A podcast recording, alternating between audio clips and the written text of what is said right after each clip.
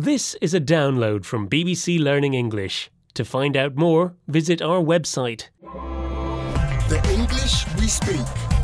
From bbclearningenglish.com. Hello, this is the English we speak. I'm Feifei. And uh, hello, I'm Rob. Why have you brought a bowl of fruit into the studio?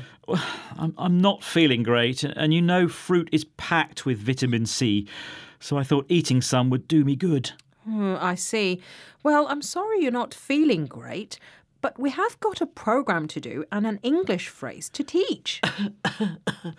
If you don't mind, I might just read a few lines from the script today to save my voice.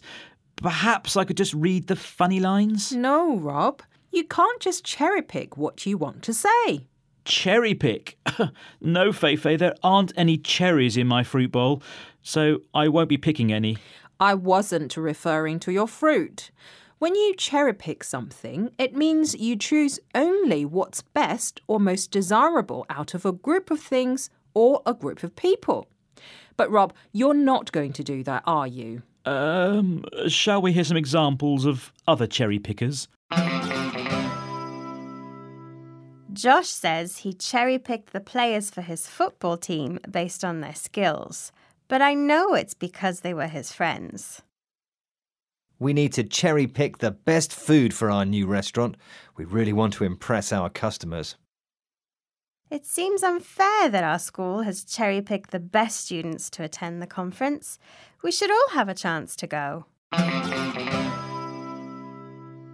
You're listening to the English we speak from BBC Learning English, and we're talking about the phrase to cherry pick, which means to choose the best or the most desirable things from a group. And Rob wants to cherry pick only the best lines to read from this script. It's a bit unfair, Rob. I was just trying to uh, save my voice, but uh, I'll do my best. Would you like a piece of fruit from the bowl, uh, Feifei?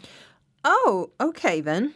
Um, that banana is a bit mouldy. Um, that orange is a bit yellow. I'll have this apple, please.